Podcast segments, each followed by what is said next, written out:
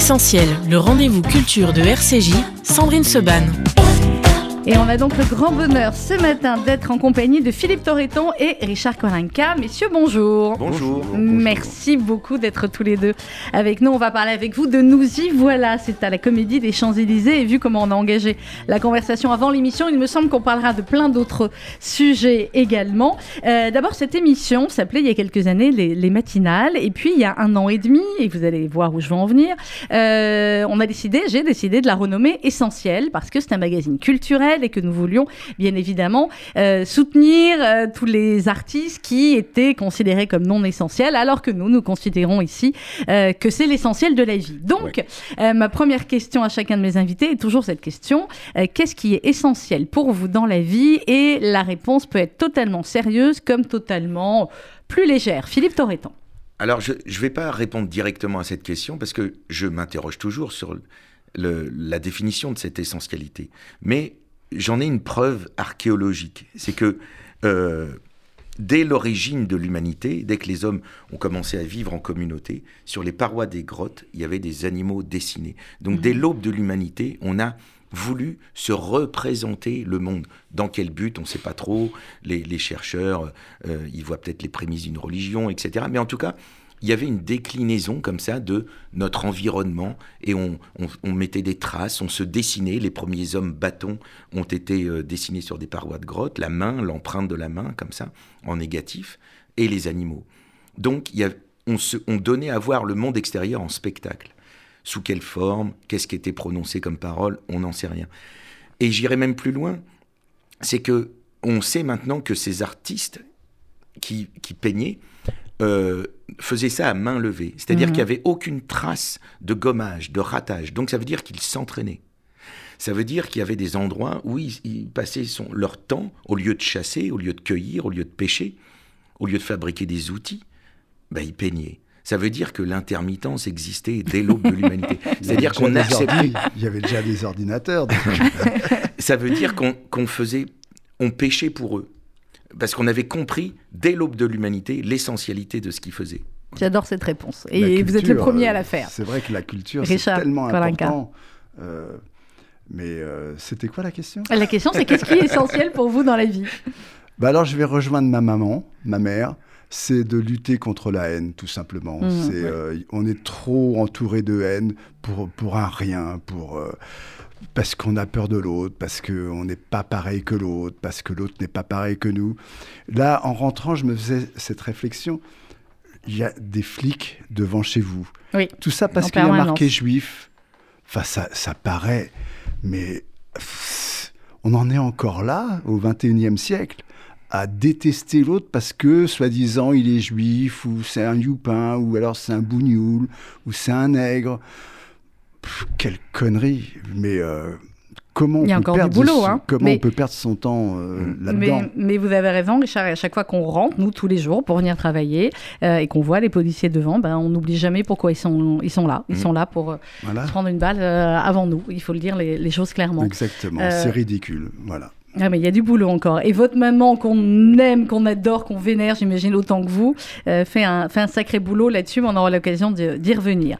Alors, nous y voilà. Ça a démarré euh, il y a maintenant trois semaines, hein, à peu près, à la Comédie euh, des Champs-Élysées. Vous êtes Philippe Torreton avec Richard Kolinka et Aristide Rosier pour un spectacle totalement ovni. Rudy Saada, notre directeur de la rédaction, y était hier. Karen Tayeb, qui est également euh, journaliste chez nous, y était euh, aussi. C'est un spectacle euh, assez difficile à définir, à part qu'il est euh, extrêmement beau, j'ai vu quelques extraits évidemment également, euh, qu'il est euh, novateur, qu'il parle du XVIe siècle jusqu'à aujourd'hui, qu'il y a des textes, qu'il y a de la musique, qu'il y a du rythme, qu'il y a de la beauté, qu'il y a de la poésie. Bref, c'est un spectacle que vous auriez dû monter ensemble depuis longtemps tous les deux, tellement il vous ressemble. Ben, Vrai ou pas? Oui, mais on est voisins que depuis 8 ans maintenant. Ah. Bah voilà. Et euh, donc, euh, voilà, notre antériorité ne permettait pas une réunion comme ça. Mais on, a, on s'est trouvé, voilà, on s'est trouvé euh, Au fond du jardin. au fond du jardin, exactement. Alors c'est quoi cette maison? On va pas donner l'adresse, mais c'est un immeuble, c'est des petites maisons Non, à on a coller. Non, on a deux châteaux très simples. Oui, euh, très- Bah, ça rapporte la musique, hein. un truc vraiment 240 mètres carrés euh, par pièce. Facile, léger. Non, mais euh, en, en fait, ça s'est fait tout naturellement. C'est euh, on a la chance d'être voisins. J'appelle ça une chance parce que jamais j'aurais fait ce spectacle sans, ah bah oui. sans cette rencontre. Et réciproquement. Voilà. Et, et voilà, on, on, a eu envie de faire quelque chose ensemble. Et c'est le spectacle qu'on avait fait avant qui nous y a amené. C'est-à-dire que Philippe faisait euh, un spectacle qui s'appelait Mec, mmh. euh, sur euh, des chansons d'Alain Leprest. Leprest, qui est un grand inconnu pour moi. Je ne savais même pas qu'il existait, cet homme-là. Et grâce à Philippe, j'ai découvert des textes merveilleux. Bon, la musique m'intéressait pas du tout de ce type, mais par contre, les textes sont, sont Et il m'a demandé, je l'avais vu sur scène à, Fontenay, il l'avait il l'avait fait avec un autre batteur qui était sublimissime. Édouard Perrault. Voilà, Édouard Perrault, pour, euh, pour le citer. C'est Chacolin qui a dit Claude Batteur est sublimissime, c'est qu'on est à du niveau, hein Oh, non. Bah, vous êtes déjà l'un des plus grands batteurs du monde. donc si vous dites. Bah, ah, restons modestes. Donc si vous dites que l'autre est sublimissime, c'est qu'il y a du niveau. Ah, je maintiens. Il était vraiment extraordinaire. et sauf que quand euh, Edouard VII, je parle pas de oui pas du théâtre, ni de l'autre, je parle de, je parle du théâtre. Il lui a demandé de reprendre, euh, de, lui a demandé de reprendre le spectacle. Euh, malheureusement, pour lui, ce batteur n'était pas dispo, donc il a, il a, fait appel à moi, pauvre bûcheron. De Mais oui, bien sûr. Et donc. Euh, sur le coup, j'ai dit non. Je me suis dit, ben, c'est pas possible, moi je peux pas faire ça. Et puis, pourquoi je parle de ça, en fait bah, Si, parce que c'est le début, la genèse ah du projet. Oui, oui, oui, Et parce que vous êtes ashkénaze, euh, Richard Kolinka, vous répondez jamais aux questions qu'on vous pose. Je vous en prie, hein, je vous en prie, un peu de respect pour notre race. Euh, donc, euh, non, voilà, ça s'est fait naturellement et on, et on a ajouté un, autre musicien extraordinaire parce mhm. que ça aurait été beaucoup moins bien sans lui. Et, et, voilà, et puis on s'est dit, on avait envie de, poursuivre cette, euh, cette, euh, cette aventure de mec, mais malheureusement, un grand éditeur a, refusé. Il y a des cons partout, mais bon, c'est comme ça. Et ça nous a donné envie de, bah, de continuer malgré tout l'aventure. Et c'est là où Philippe, euh, qui est énormément touché par tout ce qui se passe, euh, notamment au, niveau de, bah, de, l'environnement. L'environnement, on va en parler. Et, euh, et voilà, c'est tout naturellement qu'on s'est qu'on est parti dans cette nouvelle aventure. Et c'est extraordinaire. On, on, passe un moment. Un moment hors du temps. C'est ce qui ressort des, de ceux qui vous ont vu et des extraits qu'on a vus. On a l'impression que c'est un moment complètement hors du temps, avec à la fois euh, les textes dont on va parler, euh, la musique, euh, les lumières, la poésie de, de, ces textes. Comment vous avez, Philippe Torreton, finalement choisi ces textes? Parce qu'il y en a de, de toutes sortes. Ça démarre du XVIe siècle et il faut les trouver, hein, jusqu'à mmh. des textes d'aujourd'hui, avec en commun de la poésie et ce thème de la nature, de l'écologie dont on va parler. Comment vous les avez trouvés, ces textes? Bah, cherchant beaucoup, j'en connaissais quelques-uns, mais assez peu. J'avais, je connaissais surtout de, certaines paroles indiennes mhm. euh, d'Amérique du Nord, euh, de, du chef Seattle, du chef euh, Sitting Bull notamment. Et puis, donc en allant sur Internet, en en parlant aussi, parce que les gens véhiculent de la poésie aussi. Mhm. On a tous lu des choses. Et puis, donc en en parlant, etc., en, allant chercher sur, sur Internet, j'ai découvert cette poétesse. Esther Granek, par exemple, que je ne connaissais pas, qui est née en, Belgique et qui est ensuite allée euh, vivre l'autre moitié de sa vie en, Israël. Une réchappée des, des camps aussi. Ils ont, elle était internée dans un camp euh, pendant la guerre avec mhm. toute sa famille. Et ils ont réussi, toute la famille, à s'échapper deux ou trois jours avant que le camp soit emmené dans les camps d'extermination euh, en Pologne. Et, et, cette poète, je ne la, connaissais pas du tout. Et, et j'ai découvert ça après l'homme. Moi, je, trouve que c'est un texte merveilleux.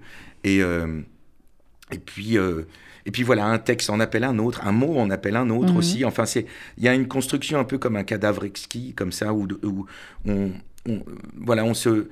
J'aime bien ce comment dire, trouver un ordre en partant du désordre. Voilà, je trouve que, mais oui, c'est souvent comme ça. Au théâtre aussi, une bah, La musique, c'est un peu ça aussi. On trouve un ordre en partant parfois du faut, désordre il faut gratter, il faut, il faut, il faut taper sur des choses, et puis au bout d'un moment, ah, on dit tiens, ce rythme-là, oui, ça, oui, et on a cherché comme ça.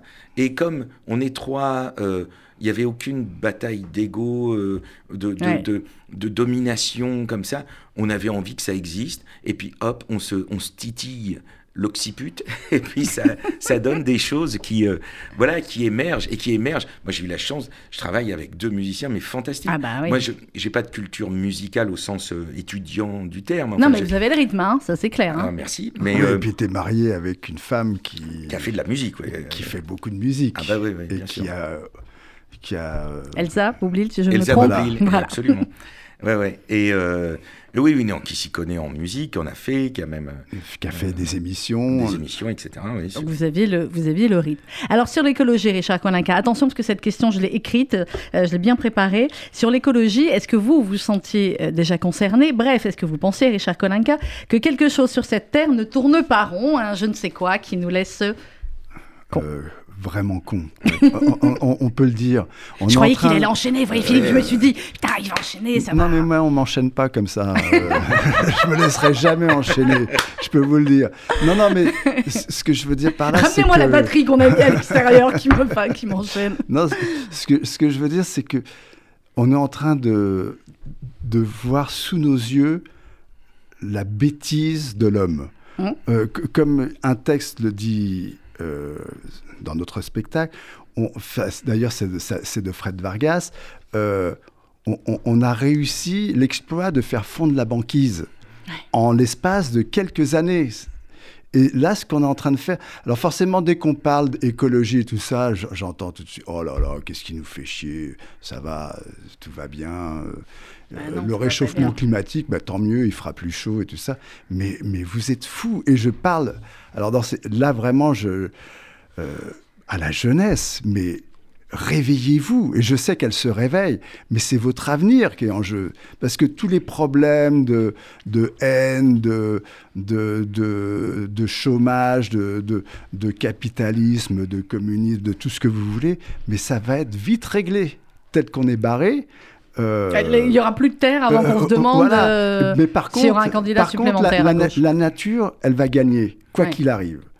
Parce que on, on rédu- on- on- nous, on disparaîtra, mais la nature, elle Oui, à, disparaîtra à pas. l'échelle du temps, euh, à l'échelle du temps géologique, la, la- la Terre n'est pas en danger. Elle se remettra de, Elle se remettra de l'inconséquence humaine. Elle s'est Ouais. toujours Mais, euh, remise. c'est- nous qui sommes en danger. Et, euh, et ce que je crains avant, parce que nous, on, a- on habite quand même des pays euh, relativement encore épargnés par, protégés, les, oui. par les changements climatiques, par le niveau de vie aussi. Enfin, on peut, on peut tenir encore quelques temps.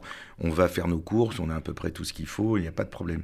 Mais, euh, mais ce que je crains, moi, c'est une montée de la haine, une- parce qu'on va, quand on arrive à des, dans, dans une ère de pénurie, on va forcément à un moment donné dire bon bah ça, t'en as besoin aussi, mais moi je suis plus fort que toi, donc je le prends. Et ça va être ça, et ça commence à être ça. On le voit avec l'énergie, le gaz, le pétrole. On le voit avec les, les vaccins matières premières. où, euh, où les pays pauvres n'y ont pas accès Exactement. et où euh, et, voilà. euh, et ça va devenir de. Et puis, et puis je crois aussi qu'il y a une sorte de, euh, de, comment dire, de, conscience, même chez les plus sceptiques, même chez, chez ceux qui sont embourbés dans d'autres problèmes. Et, ce sont des, paquets de gens qui sont embourbés dans des problèmes. Mais je crois qu'au fond de nous-mêmes, il y a une petite part de conscience. Et, et ça fait peur. Et ça fait peur. Donc, le meilleur moyen, c'est de canaliser cette peur sur autre chose, sur l'autre. À cause de sa religion, à cause du fait qu'il a quitté son pays, qu'il vient chez nous, ou qu'il vient nana, sur tous les autres.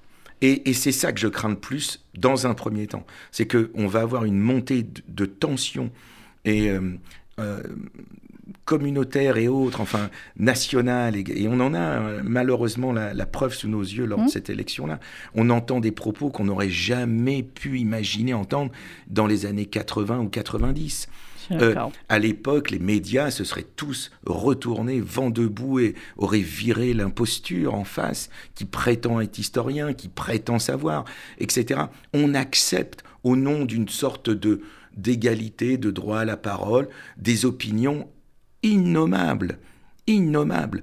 Et il y, a une, il y a une prise de conscience en chacun de nous, notamment les médias, mais pas que, de dire n'acceptons plus l'innommable. Et, soyons euh, à même en face d'y répondre quand l'innommable parle. Euh, Raphaël Antoven était à votre place la semaine dernière et on parlait effectivement de, de la tolérance, de la démocratie, des limites, entre guillemets, de la démocratie, quand la démocratie peut, peut être contrainte à être tuée justement par, par l'excès de démocratie. Il ne faut pas oublier une chose, c'est que moi, il y a une soixantaine d'années, quand je suis arrivé, j'ai débarqué sur cette planète, je demandais rien à personne. En plus, on a tout fait pour que je vienne pas. Euh, et euh, on était à peu près 2 milliards. Il n'y a pas longtemps, 60 hein, ans, c'est rien. rien. Aujourd'hui, on est presque 8 milliards. Donc, dans 60 ans, on va être combien? Quand on voit les problèmes déjà qu'on a aujourd'hui avec 7, euh, presque 8 milliards de personnes, mais ça va être redoutable. C'est-à-dire que là, c'est plus la banquise qu'on va faire fondre, c'est euh, c'est tout le reste. Alors, on va écouter un extrait du spectacle et on continue à en parler. C'est Nous y voilà, la comédie des Champs-Élysées, Philippe Torreton et Richard Kolinka.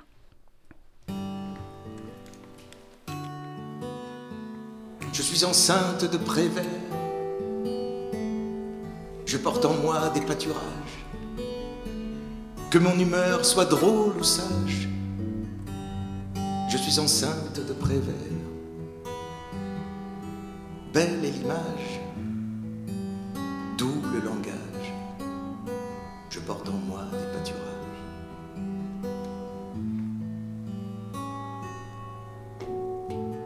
Et tout à la fois, mais qui faire. Je suis enceinte de désert et de mirages et de chimères,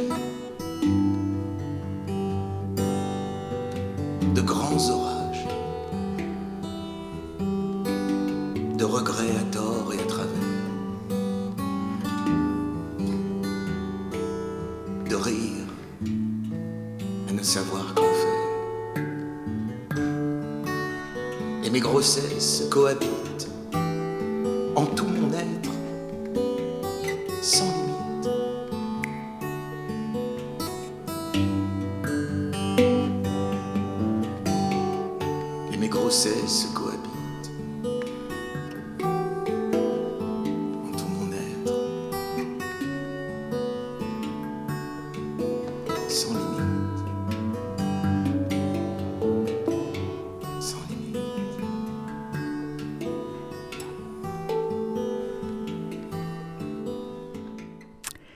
c'est beau. Extrait de Nous y voilà, Philippe Torreton, Richard Kolinka, C'est quand même euh, le, meilleur antidépresseur. Oui. C'est la culture. Mais complètement. Quand ah bah, j'entends un texte pareil et cette musique derrière, c'est un texte d'Esther Granek. Voilà. C'est le texte d'Esther Granek. Je suis enceinte de Prévert. C'est fallait le trouver. Il fallait le trouver, ça c'est clair, surtout dit par, Philippe Torreton. Comment vous avez travaillé? Alors Philippe nous avez expliqué tout à l'heure pour, pour les textes, mais la musique, qui a créé la musique? C'est Richard, c'est Aristide, c'est tous les deux Comment on a, on a créé telle musique sur tel texte? C'est tous les trois. Tous les trois. Parce que euh, Philippe aussi a participé, lui il nous disait... Euh, les grandes lignes, c'est genre mm. ça tel texte, je verrais bien quelque chose euh, comme ça, de, de, cool. là tel texte, bon, je, je, il faut quelque chose d'énervé. Il nous parlait aussi de couleurs, de d'ambiance, ouais. D'ambiance, ouais. Et eux ont, une, ont eu une réactivité euh, qui m'a sidéré. Quoi. Les morceaux se trouvaient en, en, quelques minutes comme ça. Alors après, ça se travaille, ça se peaufine. C'est des génies, ça. C'est des génies. Mais, c'est, non, mais c'est assez génial. De... non, c'est à moi de le dire. Clairement, bah oui, ah bah, évidemment que vous êtes des génies. Euh, bah, sinon, euh, voilà, vous ne sauriez pas trouver. Alors, on est dans la nature aussi, clairement, parce qu'il y, a, en dehors des, musiques de génie, euh, il y a les génies des petits oiseaux, il y a les génies du bruit de l'eau, de la rivière, etc. C'est une immersion, finalement, aussi tout le temps du spectacle, tout le temps de nous y voilà, Philippe Torreton, dans, dans une nature belle, imaginaire et protégée. Euh, pas, pas, si protégé que ça, malheureusement, puisque c'est le, le, le, texte qui articule tout le spectacle, c'est une déclaration d'un chef indien mhm. qui s'appelait vraisemblablement Seattle, une, adresse euh, au président Cleveland, donc c'est fin 19e siècle, où, qui, où il dénonce tous les abus de l'homme blanc, sa, sa, sa, préemption, sa rapacité, et il lui il l'avertit des dangers à venir.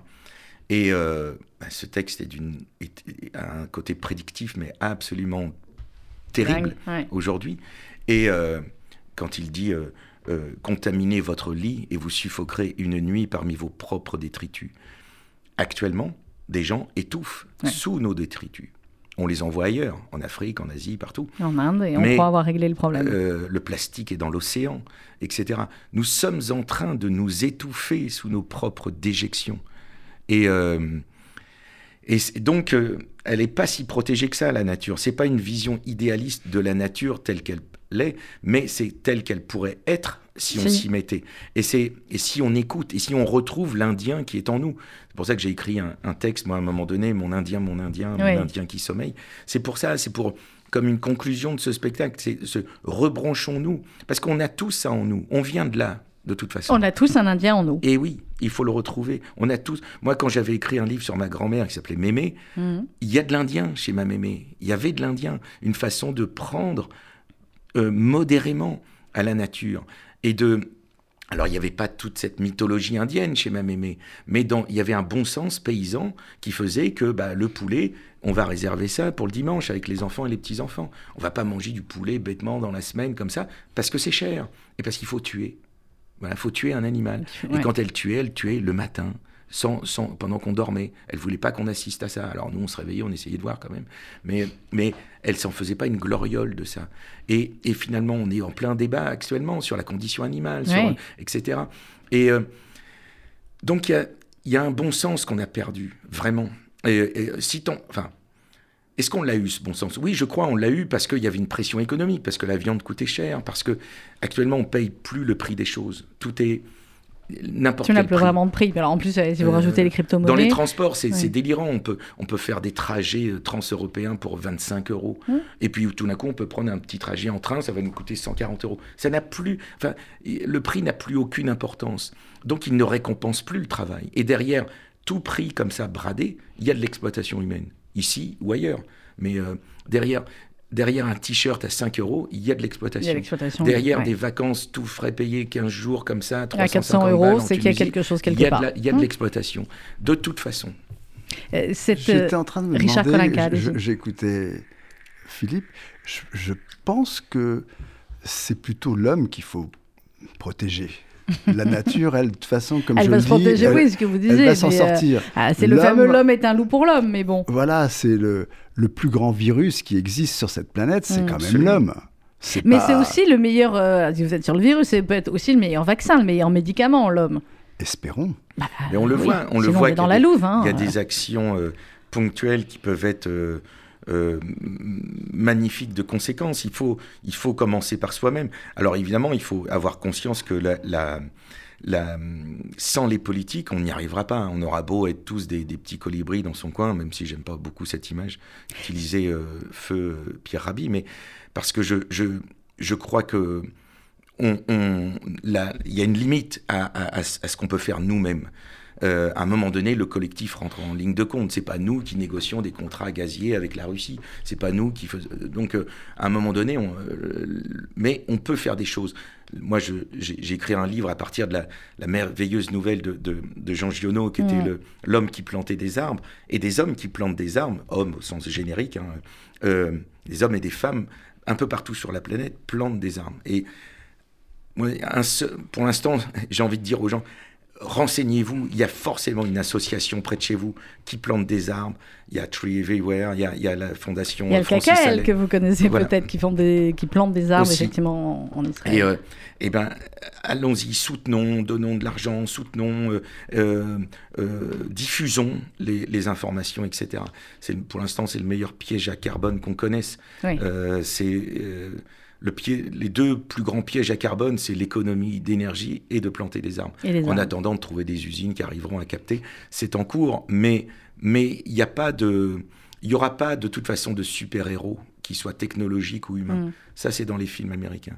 Et, euh, la technologie peut nous aider, mais on ne peut pas dire, allez, euh, en attendant l'écologie, continuons à faire n'importe quoi. Non, la technologie ne permettra pas de résoudre. vous ne voulez pas vous présenter, Philippe Torreton, là, aux élections? Parce que nous, on va, hein, Richard? Je pense qu'il y a déjà assez de monde, non? Justement, j'attendais là-dessus. J'attendais la vanne. Ah bah écoutez, hein, 1 euh, plus 1 plus 1, euh, c'est l'inverse de Non, mais enfin, bref.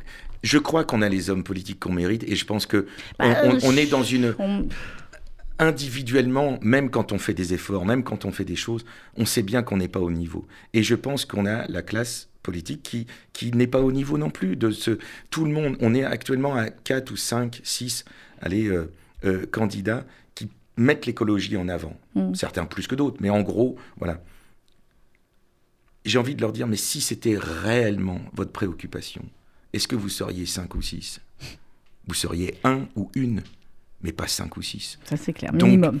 Donc, de toute façon, c'est que c'est visiblement, c'est pas tout à fait ça le problème.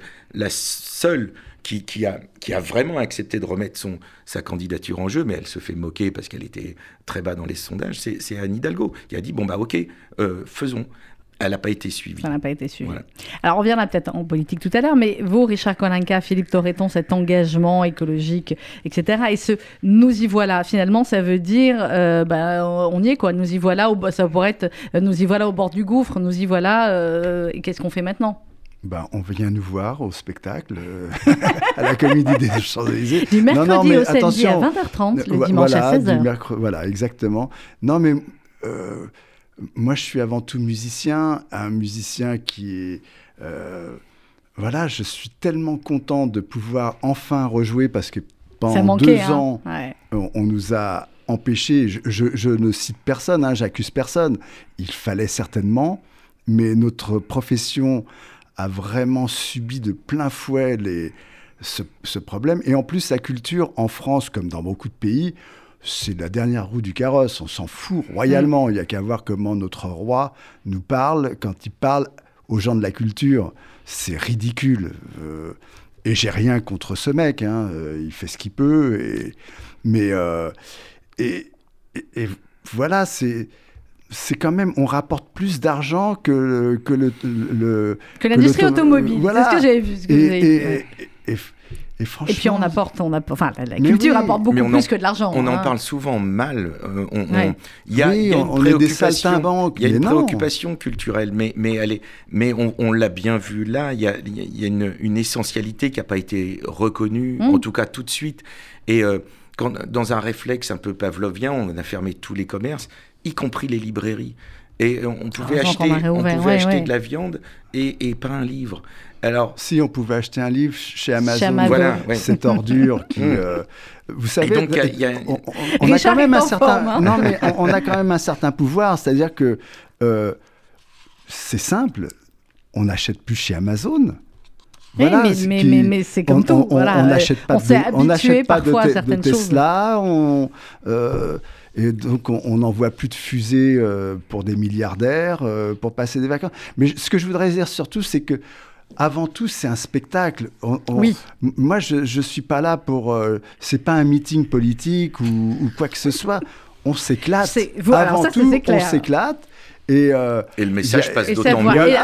c'est justement comme ça que les messages passent bien. bien, bien, sûr. En plus, les, les, textes sont merveilleux. Ils sont, ils sont euh, dit d'une ah bah, manière exceptionnelle. Je vous le fais pas dire. Ah bah ça, c'est euh, peu de le dire. Et voilà, mais avant tout, on prend du plaisir. On n'est pas là en train de dire, hein, hein t'as vu, hein, attention, c'est pas bien ce que tu fais. Pas bien. Ah non, chacun fait ce qu'il peut. Mm. Mais avant tout, nous, on est là pour, euh, pour faire passer un bon moment aux gens. Alors, et, en même temps, a un extrait de, texte, enseignez à vos enfants ce que nous avons enseigné aux nôtres, mmh. que la terre est notre mère, tout ce qui arrive à la terre arrive au fils de la terre. Est-ce que c'est ce que vous enseignez? Je crois que vous, avez, enfin, vous, avez, vous êtes papa, Philippe Torreton, il y en a des plus petits, je crois. grand-papa. Vous êtes même grand-papa, grand-papa et papa, Mazel Tov. Euh, Comment vous leur enseignez? Évidemment, ils ont dû venir voir le spectacle, mm. mais comment vous leur enseignez? En leur lisant des choses comme ça, en leur disant euh, éteins la lumière, euh, ferme euh, voilà le robinet, etc. Ou est-ce que finalement l'écologie à transmettre aux enfants, que ce soit les vôtres ou les autres, ça se construit aussi au quotidien? Et c'est pas seulement des gestes pratiques, c'est aussi une philosophie Je crois quand même beaucoup aux gestes pratiques. je, je je prends un exemple, on, va en Bretagne, souvent sur la même, la même plage, et, euh, et dans, dans, un premier temps, on, a, on allait à la plage, enfin j'allais à la plage avec un sac plastique, et on ramassait tout ce qui... Tout ce qui était, oui. Voilà, en général, c'est des déchets, de la pêche, euh, des bouts de filet euh, en nylon, etc., etc. Mais pas que, il y avait aussi des boîtes de, de sandwich triangulaires, vous savez, etc. il y avait plein de trucs. Et euh, des tongs et oubliés, etc. Et puis à force de le faire, maintenant cette plage, bon, elle n'était pas non plus infestée de déchets, mais enfin, on avait de quoi remplir deux sacs poubelles. et, et puis petit à petit, maintenant il y a quasiment plus de déchets. Et, et, mes enfants le font aussi, spontanément. On ramasse des choses. Alors on peut ramasser des jolis coquillages, etc. Mais hop, on ramasse un bout de, euh, de canette de bière euh, cassée, parce que visiblement, il y a des gens qui boivent et qui, hop, ça nous acheter la, la, bière. Et, euh, et donc, je crois beaucoup à ça. Moi, dans la, dans la rue, sur le trajet de l'école, etc., je ramasse des choses. Même si c'est pas moi qui l'ai jeté, je ramasse. Et mes enfants ramassent aussi. Et je crois à ça beaucoup. Parce que pour le reste, les enfants sont très mobilisés. Euh, mes enfants euh, euh, connaissent Greta Thunberg sans problème. Ils, sont tous abonnés à des, à des petits journaux, etc. Ils sont mobilisés et ils comprennent que c'est leur avenir. Et nous, on est en train de leur léguer une terre pourrie. Et, et c'est eux qui vont devoir gérer le pire du pire. Les, les, les, des, précédents. Ouais. Parce que personne n'est capable de dire. Pour ça, moi, quand je vois je ne dis pas qu'il ne faut pas faire de réforme des retraites, etc. Mais quand je vois certains hommes politiques se concentrer là-dessus, j'ai envie de leur dire, mais est-ce que vous savez quel sera l'état de la France dans 40 ans? Quand ces gens-là, à qui vous préparez une réforme... On ne sait même pas déjà dans 6 mois. Donc, et donc, euh, et, et ça me paraît... Ça me paraît tellement dément de, de, de, de, se mobiliser, de dépenser une énergie folle, alors que le futur est incertain, totalement incertain. Si ça se trouve, les conditions de vie en France, ne permettront plus certains chantiers. Peut-être que... Euh, est-ce qu'on est sûr de... de, de euh, si ça se trouve, l'eau sera rationnée dans 40 ans. Si ça se trouve, l'eau sera distribuée par des militaires. Et on fera des files d'attente avec nos bidons. Il va nous déprimer. Hein. Il a non, aussi un peu, non, mais moi, moi, j'apprends à mes enfants de jeter tout parce que je sais que les enfants de, de Philippe vont tout ramasser. C'est pratique. Mais vous allez donc sur la même place. C'est-à-dire vous vivez déjà ensemble à Paris et en plus en vacances, vous allez au même tout, endroit. Nous on jette oh tout, puis après on dit hey, ils arrivent, ils arrivent. On se Il y a les Toretto qui arrivent, on est tranquille. donc c'est cool.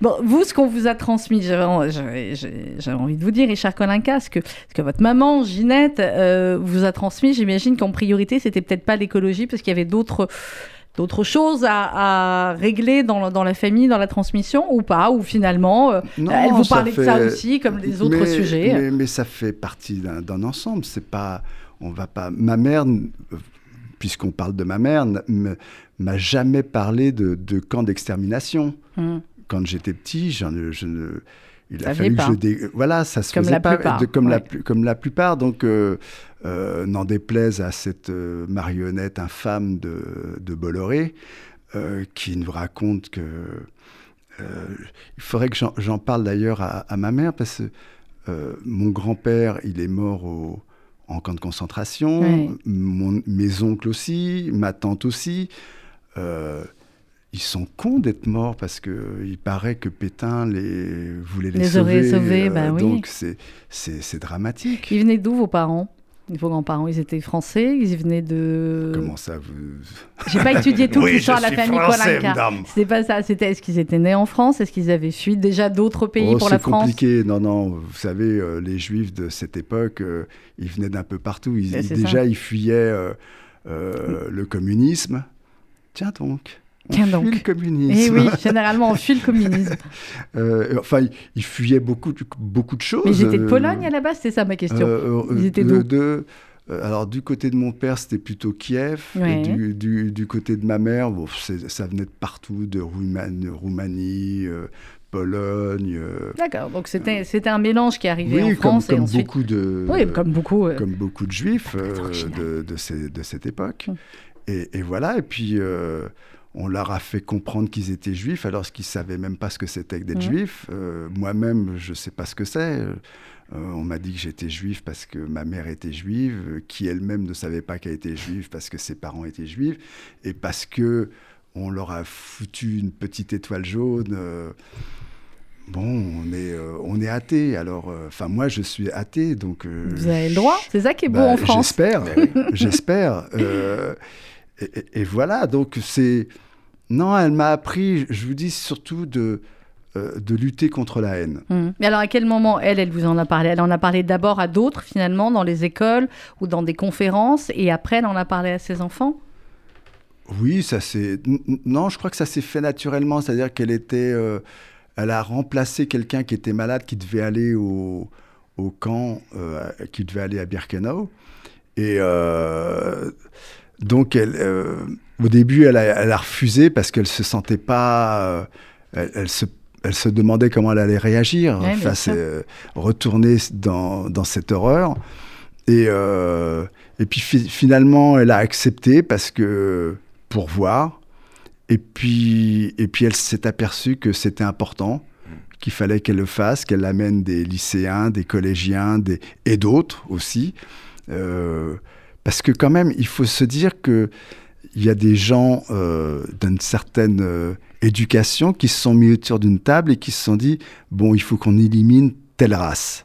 Comment on va faire pour que ce soit le Et plus ça n'a pas duré efficace longtemps. Hein. Conférence de Vanzé, ça, Mm. ça a duré quelques minutes. Voilà. hein, les types autour de la table, Euh, euh, et, et pour que ce soit efficace et pour que ça coûte le moins cher possible, parce que tout est une question d'argent aussi. Donc euh, voilà, et quand vous arrivez à Birkenau, vous avez, on arrive dans une espèce d'usine de mort. Vous et y avez que- été avec votre mère, Richard? Bien sûr, on a fait avec ma mère, avec mes, avec mes enfants aussi. On a attendu qu'ils aient un certain âge pour les amener là-bas. Et, euh, et on s'est retrouvés. Alors, comme elle le dit, de toute façon, on ne peut pas se rendre compte parce que vous avez ni, euh, ni la. euh, ni l'odeur, ni les bruits, ni la peur, ni Et vous avez les manteaux. euh, et- Voilà, et puis il y a du verre, il y a, il y a de l'herbe, alors que là-bas, il n'y avait jamais d'herbe, c'était de la boue, euh, c'était que des pleurs, que de... ça, sentait, euh, ça sentait mauvais, c'était l'horreur, ça criait, ça, ça mourait, ça... c'est- Enfin, donc on peut... Mais malgré tout, on s'aperçoit de, ce- Ah ouais. de ce qu'est capable l'homme, Mm. et euh, on est vraiment une sale bête, quoi. Aussi. Philippe Torreton Bah ouais, moi j'y suis allé il y a quelques années euh, en compagnie d'Élie Buzyn et toute un- une délégation. Et euh, je conseille à tout le monde de, ser- de faire ce voyage. Je conseille à tout le monde d'y aller.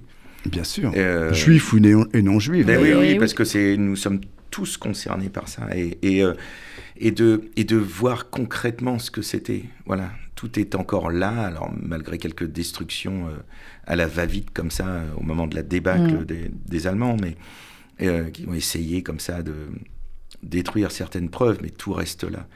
Et on peut- bien sûr, qu'il- on quoi qu'on fasse, il y aura, on, on- on- on aura toujours un- une, une déficience comme ça de, de- pour se rendre compte. Mais déjà en y allant, on touche du doigt. Et euh, moi, en lisant un texte de Charlotte Delbo, qui était une secrétaire, la secrétaire Ouais. de Louis Jouvet, et qui a été à Auschwitz-Birkenau Ouais. aussi, il y a une, une nouvelle où elle raconte qu'elle a, elle a réussi à trouver le misanthrope en français, qui devait traîner dans la poche d'une jeune fille ou d'un jeune garçon qui a été en chambre à gaz. Et, et cette nouvelle qui a coûté une ration de pain, donc toutes les filles du bloc se sont cotisées pour découper une fine lamelle de leur, tranche, de leur ration de pain. Elle dit que c'était le misanthrope le plus cher du monde. Et ça Ouais. lui permettait de continuer ce travail de mémoire, parce qu'elle avait réussi à se re- remémorer des poèmes, mais elle, elle était au bout de sa mémoire. Elle se dit, si je suis au bout de ma mémoire, je vais mourir. Et là, le misanthrope, ça lui redonnait l'occasion de- d'entretenir sa mémoire. Et elle termine la nouvelle en disant, certains matins, j'avais le temps de me dire au moins une fois, dans ma tête, les cinq actes du misanthrope pendant l'appel du matin. Incroyable. Voilà. Ouais. Et là, Voilà bien sûr, et nos métiers servent à ça. Ils servent à, à- Bien sûr, on ne pourra jamais connaître, mais on peut toucher un petit peu du doigt. On peut trouver des équivalences. On peut trouver. Charlotte Delbo a osé la poésie avec ça. Quand elle dit Je vous en supplie, faites quelque chose. Imprenez à pas une danse, quelque chose qui vous justifie, qui vous donne le droit d'être habillé de votre peau, de votre poil, parce que ce serait trop bête à la fin, que tant soit mort, et que vous viviez sans rien faire de votre vie. Elle a osé ces mots simples là-dessus.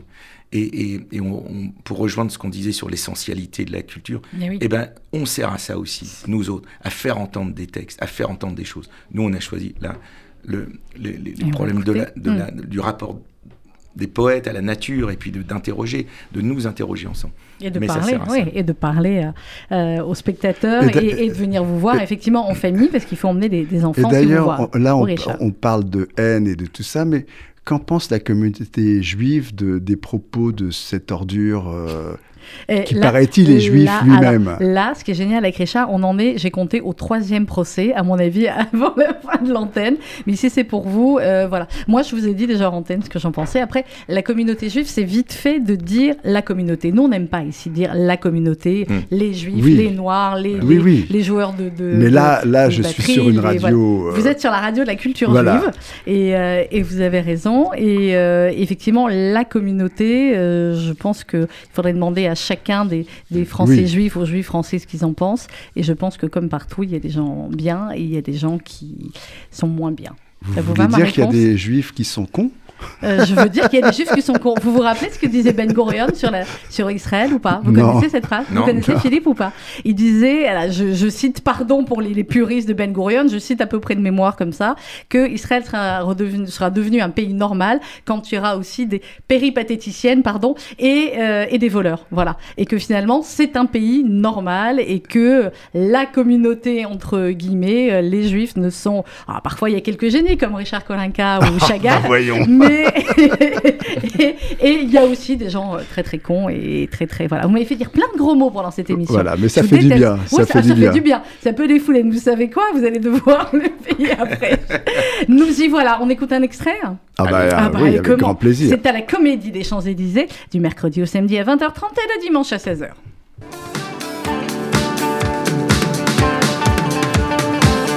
On savait tout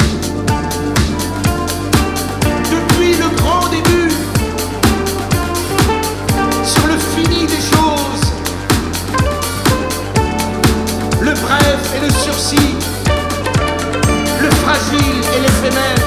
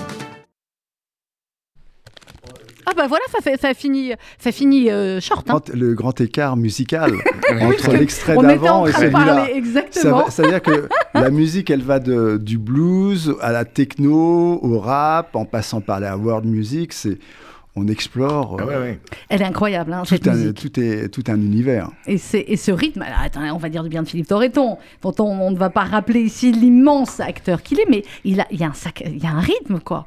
Euh, il y a un rythme en musique, etc. Alors que vous ne jouez, vous jouez pas de musique, vous, Philippe, vous jouez pas dans l'instrument. Non, très peu. Ils m'ont obligé à jouer de la flûte. C'est vrai? Si Bah tant oui. est qu'on puisse dire ça, euh, qu'on puisse dire que c'est joué. Mais je fais des, des ponctuations sonores à un moment donné avec la flûte. Avec un petit peu de flûte, très bien. Bon, alors, Richard Kolinka, la, la batterie, hein, c'est évident, vous n'alliez pas le mettre à la guitare, ni au violon, Mais ni au ukulélé. Je me suis mis à la Vous avez guitare. mis tout seul à la guitare. Ils disent quoi alors les autres euh, du groupe que vous êtes mis à la guitare? Ils disent rien. Ils disent rien. Ils sont impressionnés. Ah bah j'espère bien.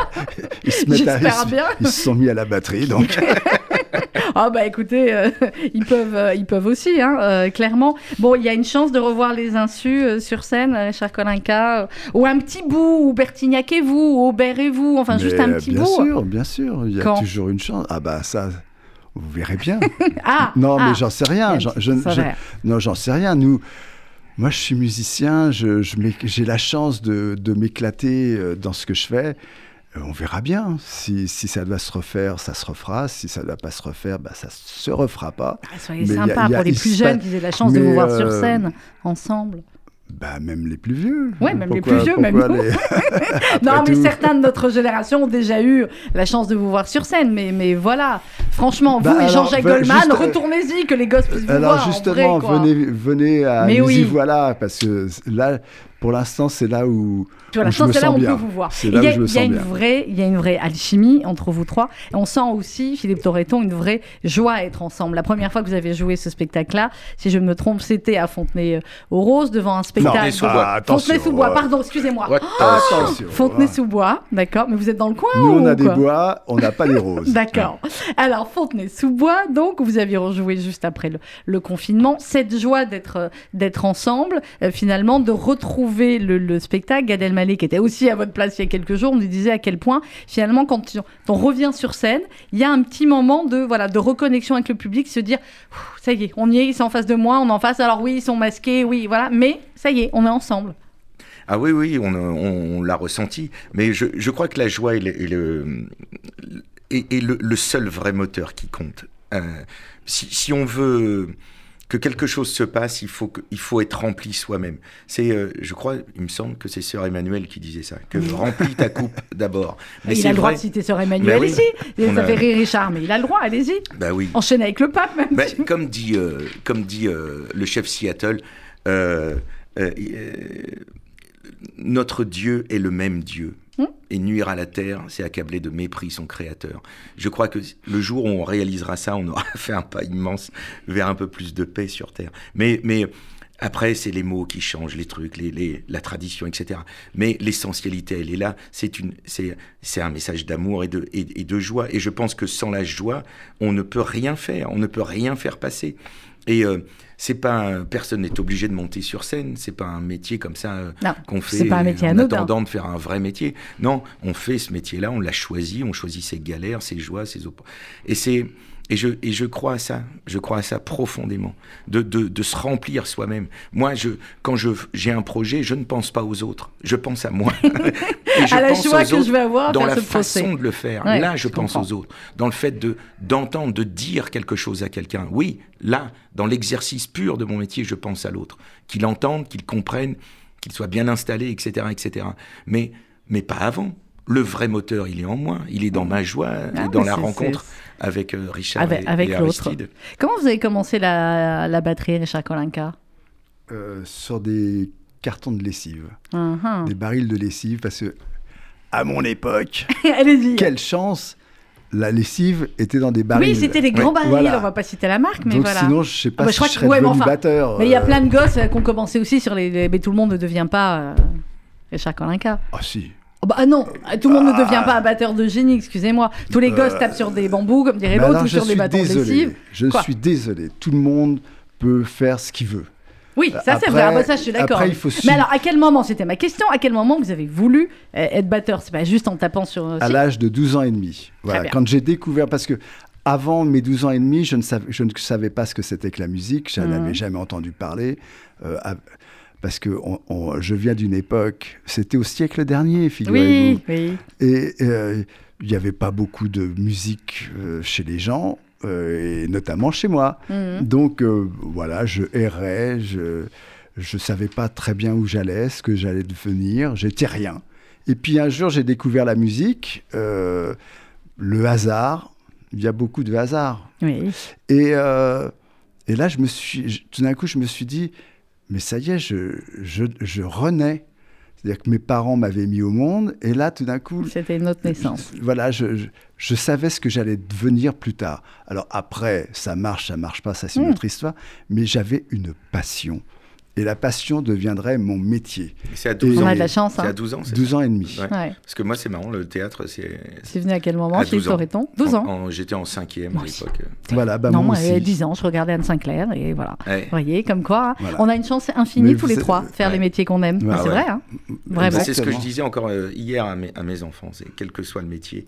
Fais-le avec passion, exactement. Mais oui, parce que on est sur cette planète pour pas longtemps. Hein. Bon, les plus a priori 120 ans euh, maximum ouais, chez nous. Mais, enfin, c'est que dalle. Oui, c'est que dalle. Ah bah, je suis d'accord avec vous, c'est que dalle. Donc, tant qu'à faire, autant de se la faire joyeuse, parce que si c'est pour, euh, si c'est pour se faire chier dans la vie, euh, être plein de haine, on en revient à la haine. Ouais. euh, à Ça quoi y est, vous avez vu, on a fait le book, ça tombe bien parce que c'est la fin de à- l'émission. À, quoi ça sert On en revient, on en revient au premier mot. Éclatez-vous. Voilà. Mm. Éclatez-vous et, allez et au venez- théâtre. venez nous voir, Nous vous y éclater. voilà. Allez vous éclater en famille. C'est euh, du mercredi au samedi à 20h30, le dimanche à 16h. C'est à la Comédie des Champs-Élysées. C'est jusqu'au 10 avril. Donc dépêchez-vous d'aller applaudir Aristide Rosier, Richard Colinca et Philippe Torreton. C'était un bonheur ce matin. Ah, Merci. Et puis, beaucoup. euh, aussi. oui. des éclairages magnifiques. de Mais- Dimitri magnifique, Dimitri Vassiliou. Voilà. Vous avez Et en raison de le dire. euh, euh, je peux encore causer Allez-y, vous ou- avez encore une minute. Je mets un petit bout de téléphone derrière Et pour le puis je voudrais euh, remercier tous les gens qui travaillent autour de nous parce que c'est pas que trois personnes qui Ben sont sur non, scène. et C'est c'est tout un ensemble. c'est ça qui est beau euh, dans les le personnes spectacle. du théâtre, euh, Et notre, euh, notre attaché de presse bien aimé, Bien qui, est- aimé, qui est là. Jennifer,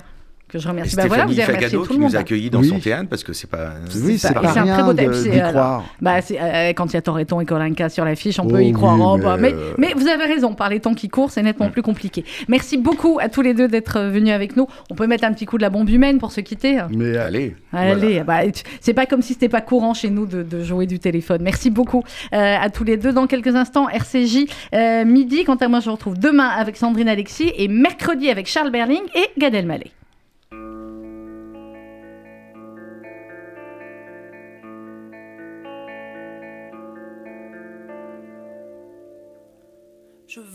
Vous parler de l'arme de demain, enfanter du monde, elle en sera la fin. Je veux vous parler de moi, de vous. Je vois à l'intérieur des images, des couleurs qui ne sont pas à moi, qui parfois me font peur, sensations qui peuvent me rendre fou. Nos sens sont nos fils, nos pauvres marionnettes. Nos sens sont le chemin qui mène droit à nos têtes. La bombe humaine, tu la tiens dans ta main. Tu as le détonateur juste à côté du cœur. La bombe humaine, c'est toi, elle t'appartient. Si tu laisses quelqu'un prendre en main ton destin, c'est la fin. Fin. Hmm, la fin. Hmm, la fin. Mon père ne dort plus sans prendre ses calmants.